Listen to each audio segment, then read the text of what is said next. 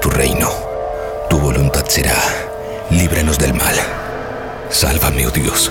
Poderosos se han alzado contra mí. Gloria al Padre, al Hijo y al Espíritu Santo. Como fue en el principio y siempre será. Amén.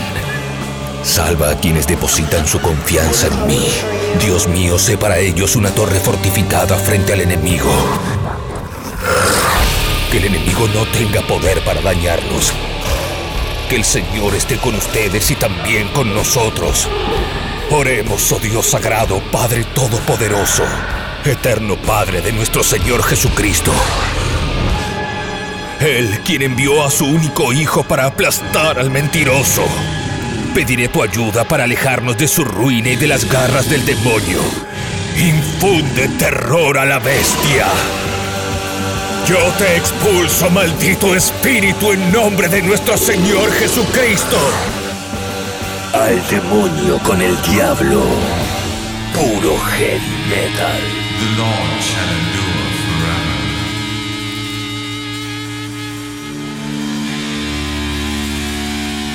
For he hath prepared his throne for judgment.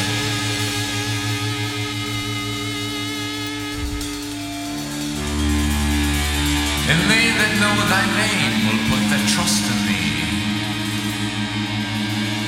For thou, Lord, hast not forsaken those that seek thee.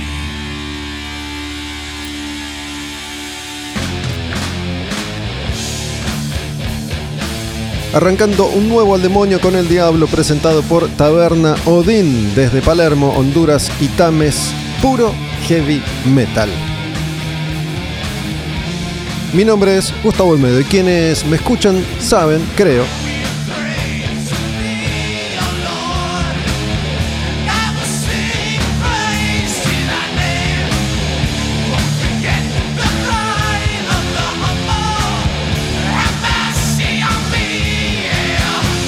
Creo que saben que no soy muy fanático de las conmemoraciones, de los aniversarios, los nacimientos y las muertes, pero cada tanto alguno de estos acontecimientos vale la pena hacer una excepción. Entre la infinidad ya de muertes que desde varios ámbitos, incluyendo el universo de la música, venimos padeciendo hace un tiempo. De una semana a esta parte, desde que grabamos el último episodio de Quemar un patrullero, no, sino de Al demonio con el diablo, han muerto otro par de personas. Algunas muy famosas, populares e ilustres, como Charlie Watts, baterista de los Rolling Stones, y otras ni tan millonarias, ni tan reconocidas, ni tan famosas, ni tan populares como el cantante de esta hermosa banda de heavy metal que se llama Trouble, y él era Eric Wagner. Y si bien hemos escuchado algunas de sus canciones a lo largo de aquel legendario ya repaso por la música pesada de la década del 80, me pareció que era esta una buena oportunidad para rescatar otra perla semi perdida, semi olvidada del mundo del metal. Por eso hoy arrancando este Al demonio con el diablo, escucharemos una de cada uno de los discos de Trouble editados con Eric Wagner como vocalista. Esta canción es del primer disco del año 1984, un disco que se llama Psalm 9, Salmo 9, así se llama la canción también, y durante un tiempo esta banda estuvo de alguna forma vinculada a lo que era supuestamente el metal cristiano. Se habrán dado cuenta por el comienzo de esta canción que es el recitado de un salmo con la voz de Eric Wagner, por los títulos de algunos de sus primeros discos también, de algunas de sus canciones y del contenido de algunas de sus letras. Lo cierto es que esto nunca fue muy así que digamos.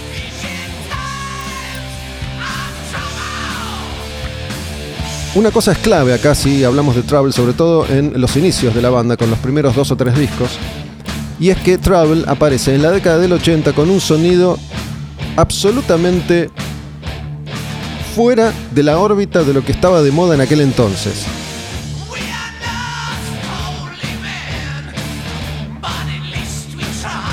Con un sonido muy denso, muy pesado, muy heavy, desde un sello discográfico Metal Blade que ya era reconocido por haber descubierto o ayudado a descubrir a bandas como Metallica, como Slayer, Tengamos en cuenta que en 1984 Iron Maiden, Judas Priest ya eran bandas absolutamente consagradas. Detrás del heavy metal clásico nacían otros movimientos más extremos, más pesados y más under entonces, con bandas de thrash metal a la cabeza. Y al mismo tiempo aparecía este grupo, una rareza total y absoluta en el universo de esa época. Escuchen si no esta otra canción del segundo disco de Trouble que se llama The Skull. Es Pray for the Dead. Este es el primer disco de Trouble que yo escuché y que tuve en mi vida. Lo conservo aún en su edición original en vinilo. Trouble no sonaba como las bandas de la época, ni como Maiden ni como Metallica. No lucía como las bandas de la época, ni como Judas ni como Slayer no cantaba sobre esos temas, las tapas de los discos no tenían que ver con esos grupos. Era algo que en ese momento todavía no estaba muy hecho.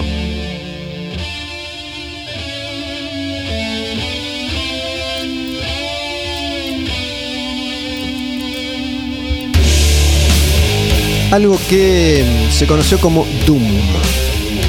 Obviamente, ahí estaba la influencia de Black Sabbath y había unos pocos representantes más de este sonido.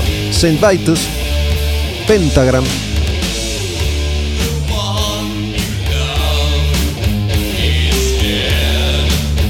Candlemas,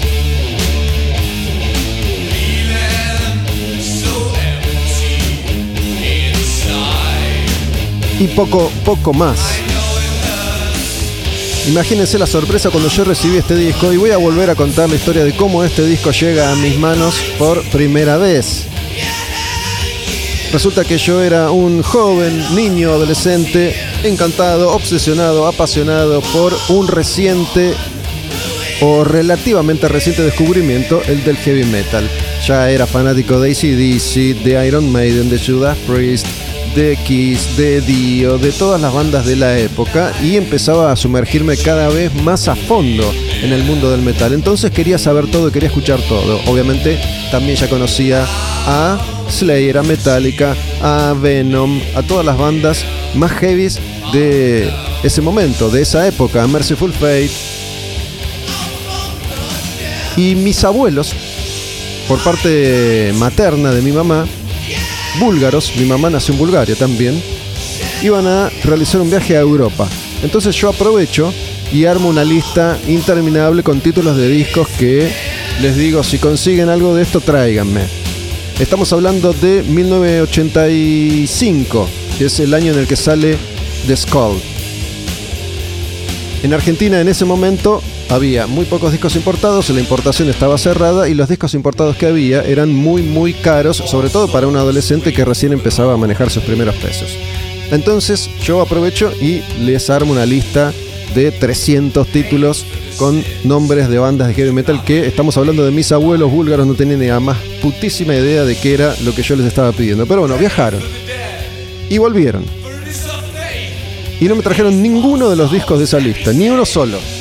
Pero sí me trajeron otros cuatro, que todavía conservo. Uno de esos cuatro discos es este, The Skull, el segundo de Travel.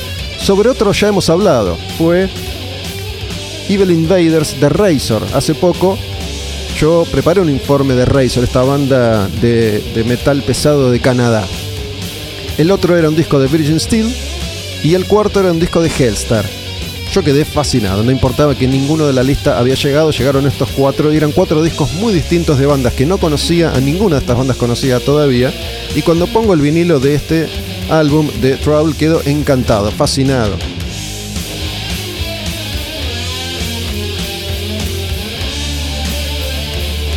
Y el grupo iba avanzando, iba sacando más discos. Esta canción se llama The Misery Shows, es de su tercer álbum, Run to the Light, y es el último que tiene que ver con esta cosa medio celestial. Pero acá el grupo ya empieza a rockerizar su sonido, empieza a hacer canciones un poco más estructuradas. Las otras eran más lentas, más voladas, con más cambios de ritmo, más densas, más pesadas. Acá ya empiezan a tener un sonido un poquitito más rockero y a veces hasta más ganchero y más hitero. Este es uno de sus temas conocidos para el fan de Travel, digo, y somos 14 en el mundo. Se llama The Misery Shows. Y es el último disco para Metal Blade.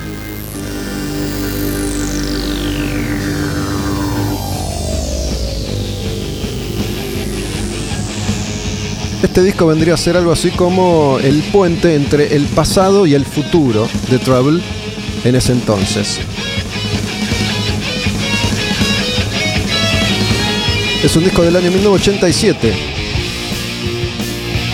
Como amo esta banda, me encanta. Me encantan estos grupos para todos los fanáticos de Al Demonio con el Diablo que descubren perlas hasta entonces desconocidas como Razor, como Omen, por ejemplo, y que se enganchan con esta música. Algunos habían enganchado ya con Trouble a raíz de ese informe sobre los lanzamientos de la década del 80. Escucha.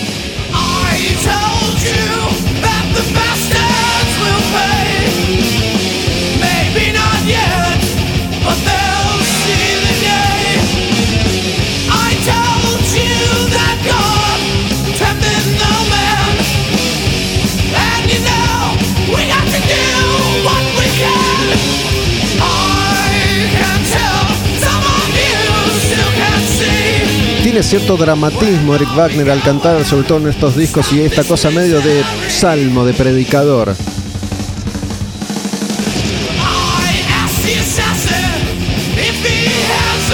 Lo único que tenía en común Travel con las bandas populares de metal de la época era el pelo largo, pero su imagen, por ejemplo, eran bastante hippies. Es un grupo de Chicago, de los Estados Unidos, y la imagen bien, bien hipona, sobre todo la de los primeros tiempos, y después también porque después ya se iba a transformar eso en una marca registrada, la imagen hippie de Travel. A mí me gusta siempre hacer este ejercicio. Este disco sale en el año 1987. Repasemos un poco qué pasaba con el metal en 1987. Slayer venía de editar Raining Blood. Metallica venía de editar Master of Puppets. Iron Maiden venía de editar Somewhere in Time Judas de editar Turbo. Kiss se había sacado el maquillaje. Deep Purple había vuelto. Gillan iba y venía de la banda. Blackmore también. Las bandas populares de la época, si hablamos en términos de difusión y masividad, eran las bandas americanas de Los Ángeles, Motley Crue, Poison, Warrant, esos grupos. Bueno, Warrant no todavía, pero sí Motley y sí Poison. Guns N' Roses recién iba a editar su primer disco, Appetite for Destruction. Eso pasaba en 1987 y también esto, Travel con Run to the Light y esta canción de Misery Shows. Pero, siempre hay muchos peros en esta historia.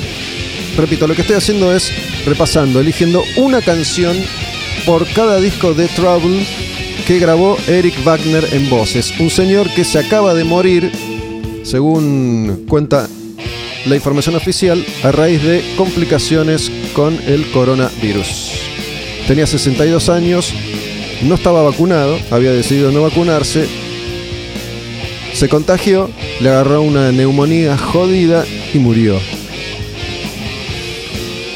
Él ya hacía varios años que no cantaba más en Trouble y tenía una banda que se llamaba The Skull, como el segundo disco, ese que acabamos de escuchar recién, ese que me trajeron mis abuelos de Bulgaria, mis amigos, mis abuelos búlgaros. Así se llamaba su banda, The Skull, que es la calavera. Siempre hay peros, digo. A fines de los 80, un señor importantísimo, tal vez un aspirante al título de el productor más importante de todos los tiempos, Rick Rubin, había armado desde su cuarto de la universidad un sello discográfico, Def Jam, con Russell Simmons. Rick Rubin es blanco, Russell Simmons es negro. Armaron los dos un sello discográfico Def Jam y empezaron a producir editar hip hop son en gran medida responsables del movimiento popular del rap de los Estados Unidos en la década del 80. Run DMC, Public Enemy y sobre todo Beastie Boys, que fue uno de sus primeros lanzamientos y uno de sus primeros grandes éxitos. El Cool J. Bueno, Rick Rubin venía de ese palo, pero sabía de todos los otros palos también. Era rockero, de hecho es el que promueve esa unión entre Aerosmith y Run DMC para grabar Walk This Way. Y Rick Rubin aparece y contrata a Travel para su sello, que para entonces se llamaba Def American American, fue Def Jam, Def American American, la evolución del sello de Rick Rubin. Y les graba este disco, que se llama Trouble.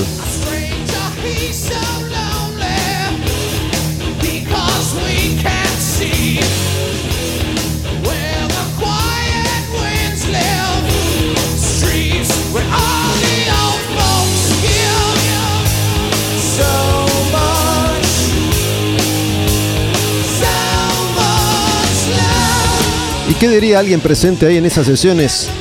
Now we are talking. Acá Travel empieza ya a convertirse en una banda de puro rock and roll pesado y Rick Rubin les dijo, para, vamos a sonar bien y vamos a armar canciones. Estos primeros segundos, primeros minutos de la canción tienen todo. El riff, el sonido, los arreglos, el gancho y el laburo de voces. Ya el laburo de voces es otro. Escuchen el estribillo. Se llama At the End of My Days, esta canción de Trouble. Ahí, mira.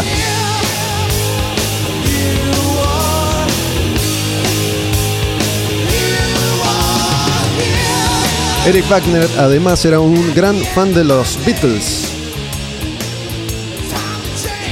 Y esta parecía en su momento que iba a ser la gran oportunidad para que esta banda finalmente dejara el under y llegara a las primeras ligas.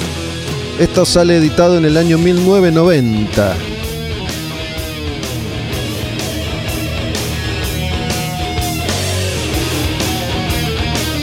Digamos que llega Rick Rubin y pule un poco el sonido de Trouble, le quita lo que sobra y quedan canciones más redondas, mejor arregladas. Pero sin perder la esencia, esa esencia rockera de algo que en ese momento recién estaba empezando a nacer y que era el Stoner, esta marcha que tiene este riff, el riff principal, es un riff de esos que este.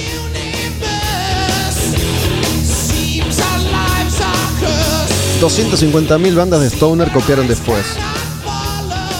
Esta cadencia, estos riffs, esta marcha, este ritmo.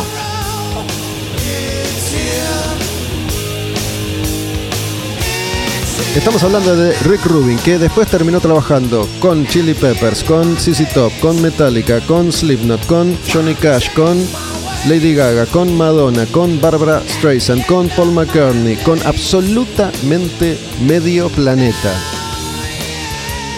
Ese Rick Rubin que había empezado a incursionar en el rock y en el metal con sus primeras contrataciones, Slayer, Danzig, Trouble. Seguramente Rick Rubin era fan de Trouble y dijo, quiero darle a esta banda una oportunidad. Le dio dos oportunidades. Estamos ahora en un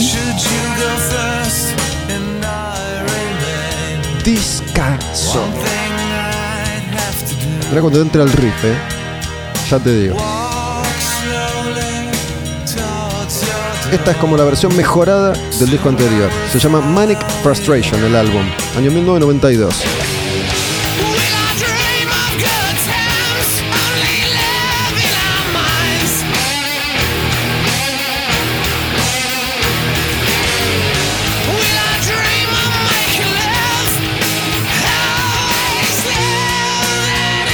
Mirá los arreglos de voz de ahora.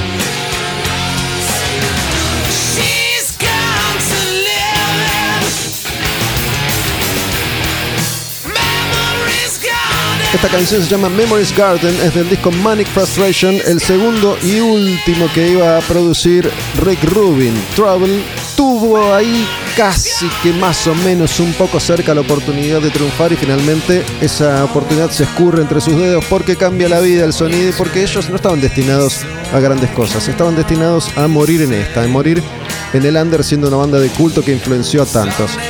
Si tú conoces a un grupo llamado Down, Down de Phil Anselmo, de Pepper Keenan de COC, de gente de Crowbar, de gente de I Hate God.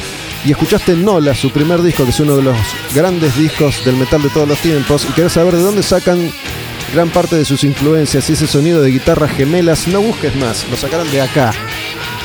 Esto, estos riffs. Las canciones del primer disco de Down de Nola tienen este tono de guitarra de Trouble, las guitarras gemelas de Trouble.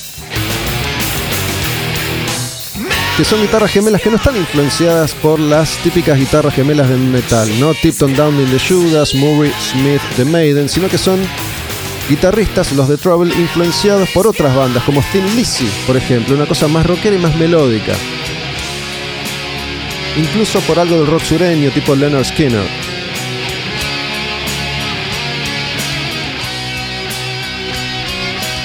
Estamos en Al Demonio con el Diablo, presentado por Taberna Odín, Honduras y Tames en Palermo. Acá vienen y acá se escucha rock y se escucha heavy metal y por eso la taberna tiene su público, que es el público rockero.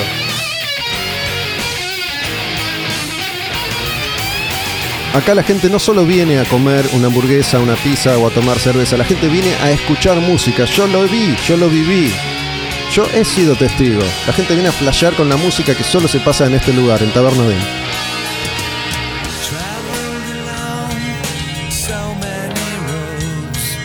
Tengo muchos recuerdos de esta época y de este disco porque coincide el lanzamiento de este disco con mi primer viaje a Estados Unidos. La primera vez en mi vida que viajo a Estados Unidos, voy a Los Ángeles y en ese momento había una radio rockera ya que se llamaba KNAC, Pure Rock, que es la radio que yo sintonizaba todo el tiempo en el auto que había alquilado para recorrer y pasaban mucho estas canciones de Trouble.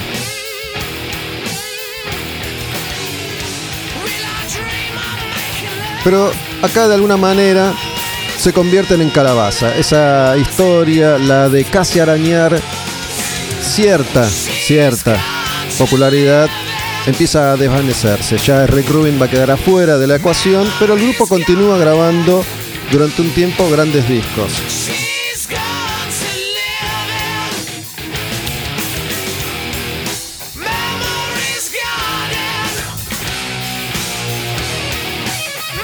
En el año 1995, Trouble va a editar este disco que se llama Plastic Green Head. Y es un discazo, fenomenal. En la línea de Manic Frustration, Trouble. Bien directo, bien rockero, bien hitero. Plastic Greenhead. Trouble.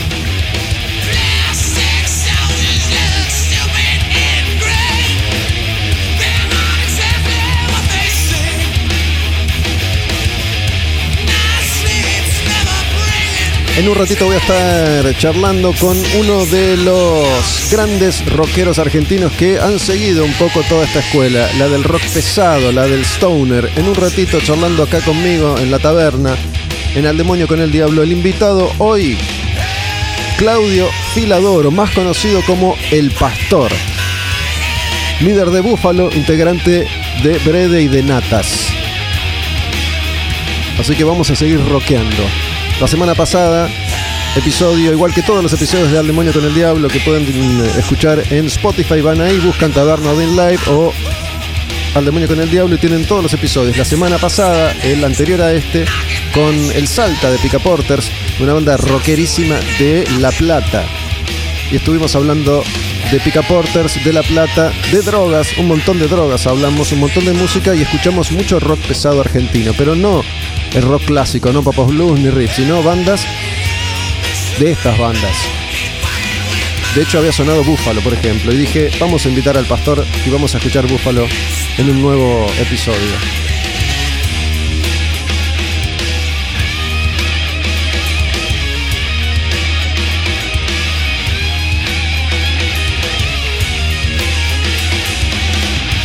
Recién les hablaba de Down y bueno, Phil Anselmo siempre ha sido fanático de estas bandas de Trouble, de Saint Vitus, de Pentagram, de Candlemas y siendo fan de ese sonido, junto con sus amigotes de otras bandas, armaron Down. Escucha esto, esto es Down.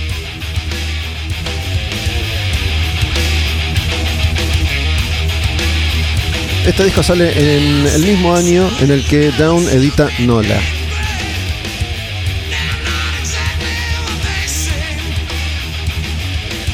Y Eric Wagner iba a grabar un último disco con Trouble. Estamos en el 95, ya todas estas bandas eran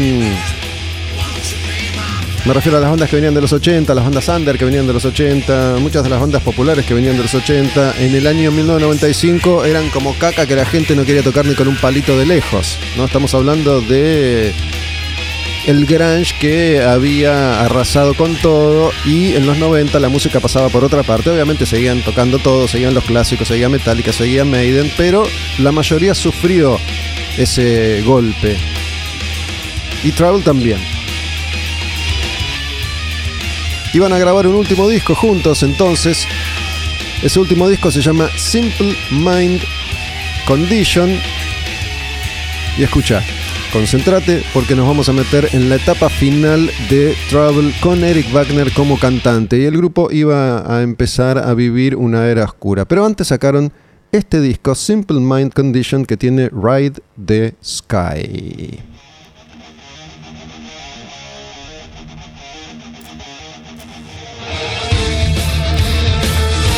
Después Eric Wagner se iba a ir del grupo. El grupo iba a continuar, hasta el día de hoy continúan. Cantó primero Cory Clark, que venía de Warrior Soul. Warrior Soul es una banda hermosa, pero Cory Clark para mí no encajó nunca en Travel. Y después encontraron a otro cantante, Kyle Thomas, que sigue estando en Travel hasta la actualidad. Kyle Thomas viene de Exorder, de Floodgate. Exorder es una banda de thrash extremo. Floodgate es una de esas bandas que duraron muy poco, un suspiro en los 90, primeros 2000, editando uno, dos, tres disquitos, influenciados por todo lo que era justamente el stoner. Pero bueno, Travel nunca volvió a ser el mismo. Yo soy muy, muy, muy fanático de la banda, los amo con todo mi corazón, pero soy hincha de Eric Wagner, que ha muerto hace muy poquitos días y me pareció que era un buen momento para repasar un poco la historia con sus canciones, con su voz, con su banda eterna que es esta y se llama Travel. Guardé una canción para cerrar, para escuchar completa, sin que yo le esté hablando encima que es una canción del disco Manic Frustration que se llama Come Touch the Sky. Esta canción sonaba mucho en esa radio en los Estados Unidos en ese viaje en el 92 que yo les comenté hace un ratito nada más y en esa ciudad verano eterno, calor eterno, sol eterno. Yo recuerdo ir en el auto flasheando, sintiendo que estaba en el paraíso, en el corazón del rock and roll del mundo, por primera vez absorbiendo todo, viviendo todo, incorporando todo escuchando esa radio, soñando con trabajar en una radio alguna vez. Obviamente, eh, en ese momento, el único sueño posible para un rockero era rock and pop, sin saber que unos años más tarde ese sueño se iba a hacer realidad. Recorriendo ciudades, recorriendo sobre todo disquerías, viendo montones de conciertos en vivo, todo lo que podía encontrar en el camino, iba, entraba y veía. En ese viaje vi a muchísimas bandas por primera vez, antes incluso de que llegaran a tocar a la Argentina después. En ese viaje vi a, mm, vi a Danzig, vi a Caius, vi a White Zombie, vi a D-Side, vi a montones de grupos, lo he contado muchas veces, si esa historia les interesa, busquen en otra parte. No es este el momento de hacer ese repaso, es el momento de cerrar este primer bloque de Al Demonio con el Diablo, en un ratito voy a estar charlando con el pastor Filadoro de Búfalo y vamos a seguir escuchando bandas rockeras. Búfalo es una de las mejores bandas rockeras de este tipo de rock, de este que es nuestro país. Más allá de la suerte que haya corrido su música y de las limitaciones que una realidad como la nuestra siempre nos imponen, Búfalo es altísima banda, altísima banda. Y de alguna manera están emparentados también con este Trouble, que es el de canciones giteras, el de canciones que son redondas, que están bien tocadas, que están bien interpretadas, que en otra historia, en otra realidad, en otra dimensión, tal vez hubieran sido hits. Vamos ahora con la última de Trouble, se llama Come Touch the Sky.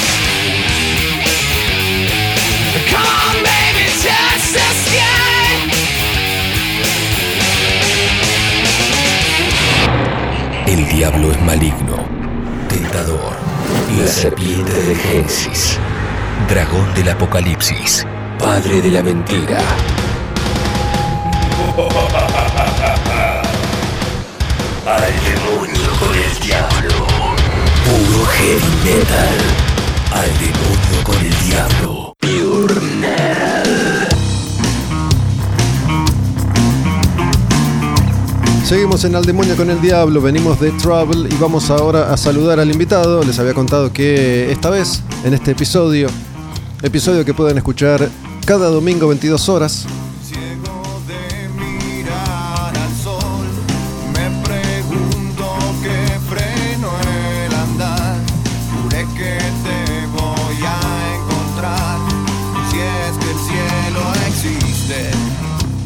Domingos 22 horas entonces desde la plataforma tabernaudinlive.com y se suben después todos los episodios de Al Demonio con el Diablo a Spotify. Buscan ahí Taberna Odin Live, Al Demonio con el Diablo y se encuentran con cada uno de los episodios grabados ya.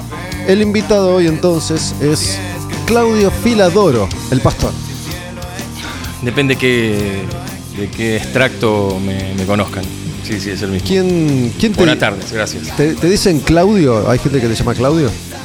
En el banco me dicen señor Ricardo. Eh, alguna, alguna prima me dice Clau. eh, otra- otros me tiran pastor así de, de esa época. Y como que van apareciendo nuevos alter egos. en ¿Te realidad. llamás Ricardo Claudio, Claudio Sí, Ricardo? Sí, sí, sí. Lo acabo de confesar acá. Pasa que en mi familia había, había un par de Ricardos, tipo un padrino, el hijo, entonces no daba que a otro le digan Ricardo y cayó el Claudio, que me cae bastante bien. Creo que es justo que te diga que yo no me llamo Gustavo solamente, no sé si sabías. No, no lo sabía. Es un intercambio que me parece que es honesto y leal. Yo me llamo Carlos Gustavo. Ah, mira. Y mm, Me la jugaba por un Gustavo Adrián, Gustavo Hernán, Gustavo, me, me sonaba más por ese lado. no, y me llaman Gustavo, que es mi segundo nombre, por lo mismo. Mi papá se llama Carlos. Mm. Me pusieron Carlos por mi papá y no quisieron llamarme, usar el nombre Carlos, por suerte, por mi papá, así que soy Siempre Gustavo. uno tiene, si tenés dos, tenés uno como que es más adulto, viste, un Carlos, Ricardo, y después tenés un Claudio, Gustavo, que es como más. Sí, ya, no Más sé, hace, ya muchos años que no, no se usa más la del doble nombre. Creo que muy pocos niños o niñas son bautizados hoy o bautizados. Sí, son costumbres Nombrados. en realidad que vienen arrastrando como Sí. eso. Yo tengo doble apellido también, tengo más quilombo cuando tenés que anotar algo en algún cuadradito chiquitito. Soy fan de, de esta canción. Sí, la voy a Ricardo. prohibir, ya me tiene, prohibi- me tiene podrido este tema. Hombre ciego, ¿es, es el Ah, mayor es un- hit es de, de Búfalo? No, ¿por qué No te sé- tiene, no sé si por qué te tiene podrido? Digo, eso Sí, porque que- ya es de otra. e- Es un temazo, claramente, pero ya es como. No sé, es como de- perte- siento como que pertenece a otro. ¿A otra vida? A otra época. Ni, ni lo canto yo tampoco.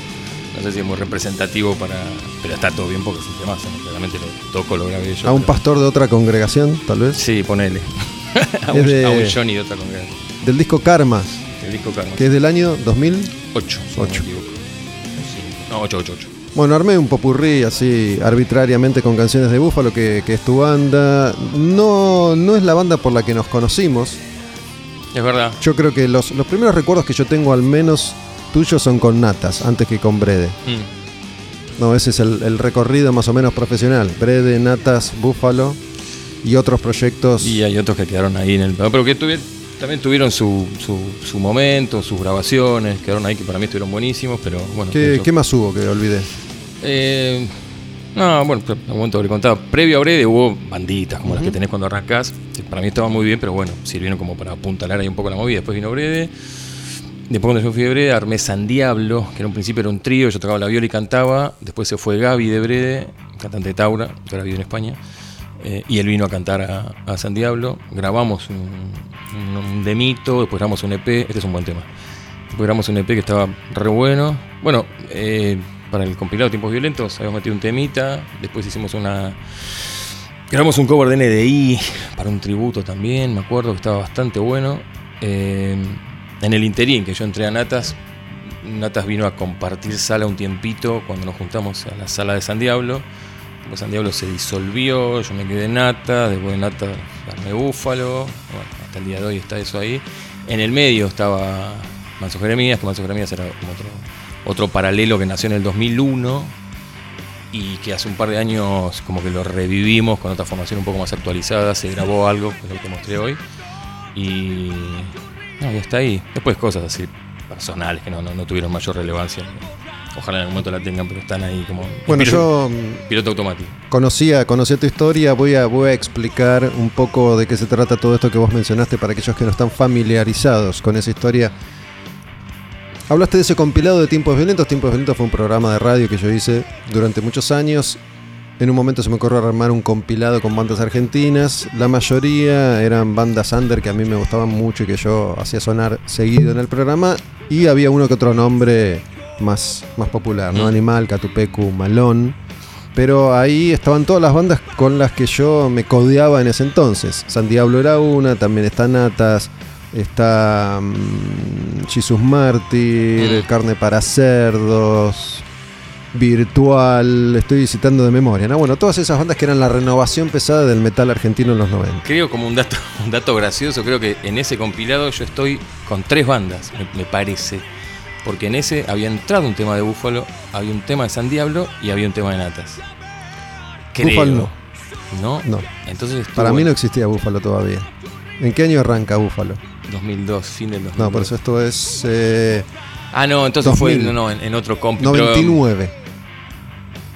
¿Qué? Pero- ah, no, ya sé en qué compi, creo, claro, uno más. Yo tengo, Sí, de, de otra persona.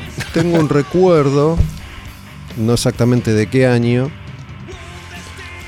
Yo hice un, un programa de cable durante un tiempo ¿Mm? que el Topo Armeta me, me pasó la posta. El Topo Armeta era de, de Masacre, Masacre Palestina, Masacre. De quién fui plomo cuando era muy niño. Dragonauta, Santoro, otra banda de esa generación de, de grupos rockeros. Y era un programa de cable, que no me acuerdo en qué canales salía, que se llamaba Oxygen. Y el topo en un momento se va a vivir a España y me pasa la posta. Me dice, te Sí. dejo este programa para que lo sigas haciendo. Era un programa de música y, y deportes extremos, algo que era muy común entonces. Pero este era bien under, ¿no? ¿Qué sé yo? Gravedad Cero era un, Mm. un proyecto pro en, ese, en esa categoría y esto era algo que duró muy poquito. Y yo hacía muchas notas con, con bandas, con bandas que me gustaban. ¿Y te acordás que hicimos una nota con San Diablo? Sí, me la recuerdo estamos en el Chevy 400, en el. Chevrolet 400. Arriba de un Chevrolet 400 que habías, que habías conseguido vos. ¿De quién era? Mm, No, creo que ese no lo había. No, estoy casi seguro que lo había conseguido vos. No, No. pedo. Yo no tenía de dónde sacar un Chevrolet Ah. 400. Para mí lo Fua. conseguiste vos. Entonces ese era de mm, Cevita. Si no me equivoco, después le voy a preguntar. De Cevita de Marco, un pibe que andaba en bike. En ese momento, claro, bueno, por ahí, bicicletas, por ahí. Entonces lo consiguió Gaby, pero me acuerdo que era de. Pensé que lo habías conseguido vos, pero sabía que era. Me recuerdo que era de ese, de ese, de ese pibe. Bueno, hicimos una nota, Muy loco. una, una charla mientras yo manejaba, creo. Damos vuelta manzana, sí, sí, manejaba Fue, la única vez en mi vida que manejé un Chevrolet 400. Que, que estaba muy lindo, cuidado, Sí, toneado, sí, sí, sí. bien, bien Celeste. rockerizado. Celeste metalizado. Y estaban Gaby y vos, creo, íbamos charlando Mm. arriba del auto. Ese es el, el recuerdo que tengo de, de San Diablo. Y muchas de las bandas que. Estamos escuchando Kiss por alguna razón. Lo cual está muy bien. Este. mm, Vamos a. Volvería a Búfalo. si no. No, rock and roll night, man. ¿De dónde salió Gene. Simmons? Maldito bastardo. Seguro que va a cobrar unos centavos de dólar por, por esta intromisión. Bueno, es parte del sueño americano. Seguimos americano. ahí escuchando Búfalo, entonces, que, que es la banda que nos interesa. Y mm, sabes que recién, antes que vos llegaras, estuve grabando sobre, sobre. Gran Viste que, murió Eric Wagner, el Sí. cantante. Y bueno, haciendo un, un- un repaso cronológico por su música, viendo cómo la banda iba evolucionando desde un concepto doom de canción larga a el formato más rockero y más estructurado. Se me ocurrió pensar que de alguna manera Búfalo representa algo así para, para este rock argentino, digo. en esa época surgieron muchas bandas rockeras, ¿no? Inspiradas seguramente por, por Natas, más que nada. Pero creo yo que Buffalo debe ser una de las que mejores canciones compone. ¿No? Que son canciones. Son canciones bien hechas, redondas, suenan bien, siempre sonó bien la banda, incluso desde sus primeros tiempos. Son canciones que, que, digo, si bien es, es casi imposible para una banda como Buffalo tener un hit, dentro de lo que es la estructura de Ujú. Buffalo, las canciones son hiteras. Bueno, número uno, gracias por el concepto que tenés de la banda, que siempre ahí tuviste buena onda. Sí, qué sé yo, a ver, yo. Eh, es como difícil hablar bien de uno, ¿no? Pero yo traté de que siempre a mí me gustan las bandas con canciones. De momento te puede gustar Cannibal Corpse, y te puede gustar, no sé, pero. qué sé yo, siempre terminás eligiendo Judas o Metallica para escuchar, o Maiden, lo que sea. Por más que uno escuche de Haunted, no sé, está todo recontra bien, pero si me, ¿entendés? me das a elegir, prefiero donde haya canción. Sea Misfit o sea Judas, lo que sea. Y no sé, dentro de lo, de lo no sé, de, lo corto, de, de- la composición de uno, uno yo no soy Wagner, no, claramente, tipo tratás de, siempre me gustó que haya un corito, me gustó tratar de componer o me salía también 50 y 50 lo que a mí me gustaba escuchar. Entonces a mí me gustaba Whitesnake y bueno, voy a tratar de que haya un coro. Por ahí después yo no puedo cantar ni cerca arriba. Pero bueno, que haya esa estructura que, que a mí me gustaba. Que no sea. Por ahí sí, en el primer disco hay una zapada de mil horas y estaba todo bien. Pero eh, eso ya lo tenía más en Natas o en, en otros proyectos por ahí. En San Diablo incluso, pero no. Sí, San Diablo, yo, eh, en Búfalo, perdón, traté de que siempre esté la. como que prevalezca la canción, que haya un coro, que haya. No, no tampoco para basarse en una estructura de, viste, A, B, A, B, C, C, B, no. Pero que haya un corito, que haya un, un riff madre, un. qué sé yo. Sí, yo traté de que haya canción y está buenísimo que alguien me lo comente y lo note. ¿Vos cuánto, cuánto tiempo estuviste en Natas? Eh, ¿Un par de años? Los chicos, un toquecito más, los chicos habían vuelto de, de grabar Ciudad Bramán. Se va Miguel, eh, perdón, se va Miguel, el, el bajista que estaba antes, y ahí hablamos. Ellos habían no sé, visto un par de bandas en vivo en ese momento, Nebula, qué sé yo. Y como que les gustaba la propuesta un poco más, o eso es lo que charlamos en ese momento, la, la propuesta un poco más, más pesuki. Eh, que de hecho un par de cosas hoy, bueno, como te comenté, estaba escuchando la- el podcast con el capítulo de Walter y Walter comentaba un poquito de eso. Eh, Walter es Walter Brody, Walter baterista de Natas, baterista de Poseidótica Eh, hoy en día. Y en, entramos, entré y nada, es como que ellos vinieron a presentar Ciudad Bramán, lo presentamos, bueno, juntos con esta formación. En el medio grabamos un par de vinilos, grabamos un vinilo con el tema ese del gobernador, que salió con una banda gallega llamada Viaje 800, grabamos un tributo a Aerosmith, grabamos un tributo a Blue Cheer, después grabamos el, bueno, el, el hablamos de lo del topo, el EP con, que no estaba todavía, el EP con Dragonauta, ese que salió por Icarus Record en ese momento, me acuerdo que era una Natas Dragonauta, EP con cinco temitas, eso también grabamos. No me acuerdo si algo más, creo que un, un más. Y después nada, compus, menos un tema, creo que compusimos juntos lo que fue el Corsario Negro y bueno, yo me fui previo a la grabación de, o sea que tipo, entré post grabación de un disco y me fui previo a justo a la, a la grabación del otro nuevo. Pero bueno, sí, habrán sido del 2000... Sí, 2000 al 2000, fin del 2002, porque, sí, un poquito antes, medial 2002, pues yo en la final del 2002 ya estaba con la idea de las cosas con temas con búfalo en la cabeza. Eh, sí, habrán sido dos años y moneditas, algo así.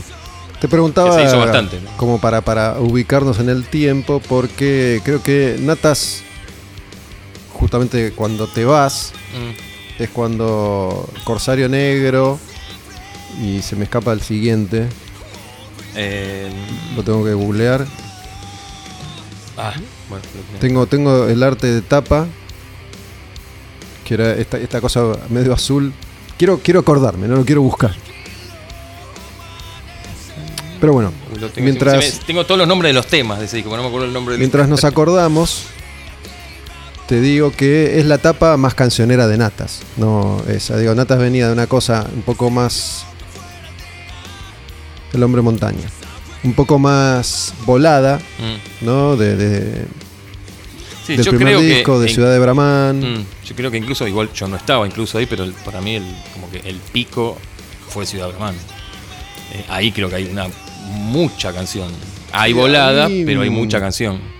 A mí me gusta Corsario Negro más. Mm. Digo, porque además el grupo logra un sonido un poco más, más poderoso, más, más potente. Claro, sí, sí. sí. Eh, es, es probablemente mi, mi disco favorito de, de Nata. Ciudad de Bramán también, del mar era un poco más colgado.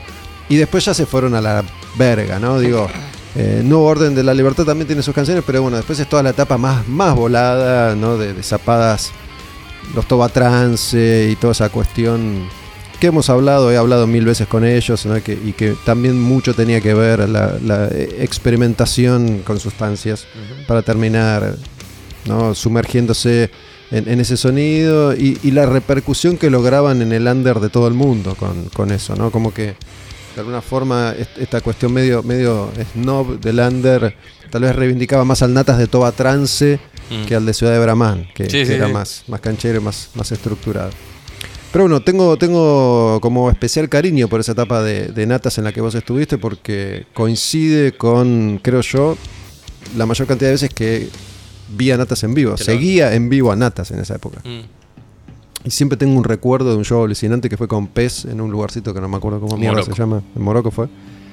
No me, Ese no fue mi último nunca. show. Ese fue de tu último show. Bueno, Sí. estuvo alucinante ese show. Era, era una máquina, Natas. Siempre fue una máquina, Natas igual, ¿no?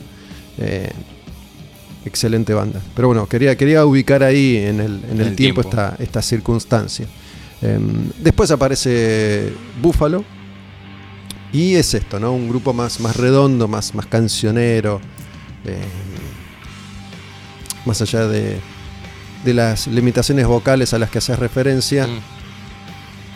¿Hubo algo o fue tu, tu gusto musical, como vos decías recién, que te lleva a componer esas canciones? Porque a propósito de Travel, creo yo que cuando entra Rick Rubin, que graba con ellos un par de discos, me, me da la sensación que, que debe haber ayudado a pulirlos, ¿no? Sí, sí, sí. Digamos, empiezan a componer canciones, son canciones más directas, más cuadradas, más estructuradas, más arregladas, suena mejor, arreglos vocales, meten coros, incluso, Mm. incluso con limitaciones vocales Otra también, otra, otra producción. Em, acá no, no existe mucho esa figura porque en general los grupos no tienen mucho presupuesto para andar laburando con gente externa. Sí, yo creo que más allá quizá del, del- de la guita, que quizá no todas, ¿no? Y me- mucho menos en el under, pero digo, hay bandas que se arriesgan a... A mí la verdad, con eso me pasó algo, o me pasa algo muy raro, que es que entiendo perfecto y, sumo apoyo a eso que decís vos de las bandas de afuera. Aparte, me, me re gusta. Yo con cierto grupo de amigos muy cercanos siempre fuimos como muy ñoños, con gente breve, que yo como que. A ver, ¿esto qué es que suena? A ver, esto, esto, esto lo reconozco por el sonido, esto lo reconozco por la producción, esto lo reconozco por el sonido del tacho, ¿entendés? Como que por ahí si no sé qué tema es o no sé qué, siempre terminamos sacando como que éramos ñoños de... ¿qui- ¿Quién produjo esto acá? Ah, John Caster, claro, es de May de los viejos, Corrollo, ¿entendés? Eh, o discos viejos de, no sé, contra Robinson, bueno, en fin. Eh, a mí como que, no sé, soy muy manija de que, de que yo quiero tener toda la... la la-. La sartén por el mango de todo eso. Pero, nada, si aparece la persona, ¿entendés? Si viene, no sé qué decirte, qué sé yo. Viene Moyo, ¿entendés? Y sí, ¿qué, te quiere decir? No, eh, che, Ricardo, no, me parece que no, lo, produzco yo. No, sí, claro, me encantaría ver qué visión tiene el chabón sobre, o qué me tira sobre algo. Pero también yo sé, me parece que soy una persona que tiene como, o creo que tengo muy en claro lo que quiero con lo mío, con lo que a mí me gusta, ¿no? Vos lo que decías del sonido y eso, bueno, que eso, para mí hay discos que, no sé, esto lo haber dicho 20 veces, pero para mí Misfits es la banda que tiene la mejor canción del mundo, pero el peor sonido. Pero la verdad que con la, no sé, no, no, no, no me imagino Misfits con el sonido de Fear Factory, no, no, no, no va. Entonces como que Tal vez el de, el de Religion. cuando ponele... De Ramones. Sí, qué sé yo, un poquitito más ahí, pero la verdad que perdería la magia. Sí, la magia de Misfits ha sido qué sé yo, a veces hay curiosidades que digo, uh, me encantaría escuchar, no sé, Master of Puppets Judy for All con sonido del álbum negro, pero tampoco, viste, qué sé yo. Me, me encantaría, de hecho, pero es, es- sería como muy raro, Yo prefiero un en vivo, viste. Soy fan de los discos tal y como fueron hechos. ¿no? Claro, Más allá del claro. experimento. Por ejemplo, el álbum negro de Metallica que, que está siendo celebrado en este momento Mm. con 254.000 bandas y artistas invitados Sí, que sí, grabaron sí. versiones y 200 Rarísimo. demos, mezclas. No me interesa. Me aburre. Mm. Para mí el disco es así se hizo en su momento Claro. y así me gusta escuchar. Hablando de sonidos, hoy, hoy te preguntaba si tenías algo de, de Manso Jeremías, banda que mencionaste hace un rato. El primer demo ese que, que ustedes habían grabado tenía un nombre, ¿te acordás vos? Marabunta. Marabunta era. yo tenía en, en Rock and Pop, que era la radio en la que hacía Tiempos Violentos, el programa de heavy metal, una gaveta. En esa gaveta yo guardé durante años todos los demos que las bandas me, me habían ido dejando durante el transcurso del tiempo. Recuerdo haber hecho alguna que otra limpieza en algún momento, porque ya no había más espacio y solo iba dejando lo que me gustaba, lo que me interesaba. Hasta que en algún momento de la vida, y me ha pasado varias veces, empecé a desprenderme de cosas y empecé a, regalar. ¿no? Todo eso ha quedado no sé dónde. Eh, ¿O en manos de quién? Digo, ¿en manos de quién? He hecho sueltas de, de CDs en distintos momentos, en distintos programas de radio que, chicos, dejé todo en la puerta, pasen. Y ahí habrá ido a parar ese, ese Demon CD que yo tenía. Yo estaba fascinado con, con Manso Jeremías. Ahí estaba vos, estaba Martín Furia, Estaba, bueno, Gaby, Gaby Raimondo. eh, cantante breve de Tauro San Diablo. Eh, estaba Mariano, eh, que era el baterista de. bueno, es, en su momento- ahora y en su momento era el baterista de Blood Parade. Eh, no, no, en su momento no, perdón. Ahora, eh, en Avernal tocó una época de los primeros discos. Y después bajista fijo no hubo nunca. De hecho, hubo pocos shows en esa época de, de Manso. Creo que hubo tres, cuatro. Uno fue una fiesta tipo violentos, otro fue, no sé, un salón perdón, explotado. Explotado que no entendimos por qué. Igual no era nuestro show, obviamente. Era un show con, con Jesus, nosotros y una banda de. No sé, de Olavarría, que no me acuerdo ahora, que es re podrida, que estaba buenísima. Eh, y no sé por qué llegamos al lugar después de ir a comer una pizza y estaba explotado, tipo cola hasta la esquina. Y miramos y digo, "Che, ¿qué onda? No, no, no por nosotros, obviamente, pero digo, por el combo de la fecha. Y otra más que no, no me acuerdo dónde fue. Eh, y bajista nunca hubo fijo, de hecho en las tres fechas hubo un bajista distinto que cayó, que era el amigo de, el, el- el primo ¿Ese show de, el fue dónde? hermano de él. ¿Te acordás? Eh, ¿Cuál? El de Jesus con Manso en Salón. Purredón, ahí en Avenida Santa Fe. Eh, después el tiempo violento, que fue creo que en Vorterix. En creo. cole- teatro En colegiales, Teatro Colegiales en ese momento. Vorterix. Creo que salió y nos presentó el canario así, tipo de la yo voy a presentar. Bueno, creo yo que, salvando las diferencias, Y un ¿no? show más que no recuerdo. Manso Jeremías fue una especie de no digas Dream fenómeno, Team. ¿eh? No digas Dream Team. No, no, de, de fenómeno local, reduciendo el tamaño de Sí, la sí. localidad, tipo down, ¿no? Digo, esto de integrantes de otras bandas que forman un Mm. grupo que que hace otro estilo que no es el que tienen en sus bandas. hacen otro estilo, graban un demo, no hay Mm. mucha información, no tocan en vivo hasta que down empieza a funcionar, pasan años. Sí, sí, sí. ¿no? Eh, y, el, y el tiempo, digo, para los que vivimos esa época, eh, tal vez agigante las, las cuestiones. Lo cierto es que hoy en día, hablando con músicos acá en este espacio, nos damos cuenta que si bien los argentinos somos una sociedad que se queja siempre por, por naturaleza, siempre nos estamos quejando de que la cosa está mal, de que alguna vez estuvo mejor, pero en los 90 había bandas que tocaban en vivo y llevaban gente, gente que hoy no lleva a nadie. Sí, ¿no? sí, sí, es Digo, verdad.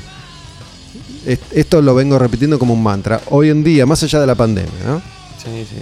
hoy en día cualquier banda de rock pesado, de heavy metal que lleve 500 personas es como llenar River en 1983. Re. ¿no? Sí, sí, sí. Digo, eh, pero en, en los 90 capaz que llevar 500 personas, 300 era medio un fracaso. Depende de qué banda estamos hablando. Sí, sí, sí, sí, sí. Creo que la- el público era otro y, la, y, bueno, las bandas eran otras, había como más experimentación, había como... Bueno, si bien cada década acá y afuera como que fueron marcadas por, ¿no? acá los 70 fue gloria, pero porque había otro- otra, mentalidad, otras cosas, otra búsqueda quizá, otra gente, en los 90 a veces había bandas muy buenas, muy buenas en, lo que sea, ¿no? En cualquier, en el pop, en el metal, en el punk, en el rock. Eh, y creo que la gente, eso era muy importante, la gente era como, eh, no sé, más curiosa. Yo me acuerdo con, no sé, con Brede tocamos en Arlequines, ahí viejo Arlequines, Perú al 500 y, y se acercaba, que no había nada, no había ni una valla ni nada, y se acercaba alguien tipo, che, ¿qué, qué pedal es este? ¿Viste? ¿Qué pedal es? Le preguntaban a Hernán o, o a mí, qué sé yo. Y esa curiosidad como que medio se fue perdiendo. Quizá ahora hace un tiempo, hablo siempre como de acá un año y medio para atrás, no previo a todo este boludeo, de que, no sé, vas a un lugar más chiquitito y hay gente que se mata, entre comillas, hay un poquitito, con un poquito, una cosita, pero ya como que no hay esa curiosidad de, a ver, Sí, a ver qué pedal difícil. usa, a ver qué... No, digo, a mí- ¿viste? Si bien me encanta analizar, debatir, reflexionar y boludear, es difícil a veces establecer a ciencia cierta por qué suceden las cosas, ¿no? Digo, Mm. ¿por, qué, ¿por qué los antiguos empezó a llevar gente? ¿Por qué Gainst lleva gente? Sí. Em, digo, bandas que a los números de hoy son bandas dentro del under populares, importantes. Se me ocurre, digo, esto es un what if, que Brede, siendo una banda tan jodida como fue siempre, hoy tocaría para cuatro personas. digo. Porque ya Sí, en ese sí, momento sí. era difícil de, de- de entender la banda. Digo, difícil, no sé si de entender, pero sí de seguir. Era el anti-hit total. Mm. ¿no? Una banda. eso tocamos en, en, en- Rara, en enrevesada. distintas burbujas que nada que ver. Tipo, la primera fecha de Brede, sí, creo que tocamos los cafres, cualquier cosa, literal. En, en- sí, Masacre Brede y los cafres en una fecha ahí, en el Arlequines. Eh, Creo como que- que, era- éramos bien recibidos, igual era una formación de trío con una previa al primer disco, era, era otra cosa. Me parece que Hernán posteó un flyer de esa fecha en estos días. Hernán Espejo de- Probablemente. de Brede. Bueno, no, no, no quiero adelantarme a nada, pero hay como unas novedades ahí. Ah, sí. O no sé, hay como una búsqueda de una.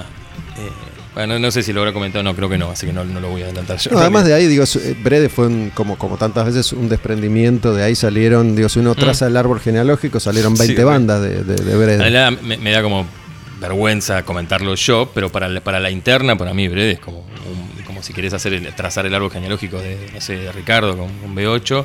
Yo lo hago con Brede, tipo para abajo, tiki, tiki, tiki, cada uno. Claro. Qué sé yo, a uno le puede pasar una gilada, pero la verdad que para uno que estuvo ahí, que fue parte, está buenísimo para mí que, no sé, que en- entre otra cosa en el medio, Hernán tenga, eh, haber tocado en Dragonauta, haya hecho Bandera de Niebla, haya hecho sus cositas, yo, eh, no sé, con Búfalo, con San Diablo, eh, Gonza, bueno, ahora con Plan 4, Gaby con Taura, digamos, hay un mini arbolito que para mí está bueno, es como que... Perdóname, eso que se coló recién y que ahora va a sonar. Mirá, sí, súper escuchen. sueco. Sí, es eh, Manso Jeremías, ¿no? Es un, un EP, un Qué simple. bueno. Se llama Doble H, está en Spotify. Yo pensé que no, no había nada de Manso Jeremías en Sí, sí, sí, Spotify. Esto no es lo que mencionamos hace un rato. No es Marabunta del 2001, sino es algo de hace un par de años que grabamos. Eh, nada, para mí está excelente, esto, excelente. Acá lo grabamos con, digamos, permanecemos Gaby y, y yo, en las voces y en la guitarra. En la guitarra se sumó el Tifo, Ariel Estamile, un amigo de hace mil años que tocaba rock, tocaba niños enfermos. Mm. Eh, el bajo lo grabamos nosotros, en realidad, y la batería la grabó Germán, el ícono Germán, batero de Avernal. Eh, y bueno, esa era la formación que estaba ahí tocando eh, en vivo, con un bajista amigo, eh, Ale. Escuchando esto, digo, no sé si, si coincidís. 10 veces más logrado que lo del 2001, claramente. Me, me parece algo, no sé, me, me pensé en At the Gates, por ejemplo. sí, recontra. ¿no? Sí. Que, que es metal sueco, pero un poquitito más, más técnico, si querés, que este material viejo que, Mm. que mencionamos, que recién me, me fijé en YouTube y no está tampoco. Que, digo, tenía, tenía una magia eso de Manso Jeremías, sí, sí, sobre re, todo re. para, para los que éramos muy, muy fanáticos de, de cierto metal, porque yo en ese momento estaba enloquecido con Entombed, ¿no? Y el, el sonido más rockero de, de Entombed. Mm. Y Manso Jeremías fue para mí la primera y única banda latinoamericana de la historia que logró ese sonido de guitarra, ¿no? Eh. Que era el, guita- el, el sonido de guitarra de Entombed, Dismember, de, de Sí, las sí, bandas sí. Clásicas del death metal de Suecia. Sí, sí, sí. Este, que yo me acuerdo que Bueno, las guitarras ahí, si bien estaba Martín, esas guitarras están grabadas todas por mí en realidad.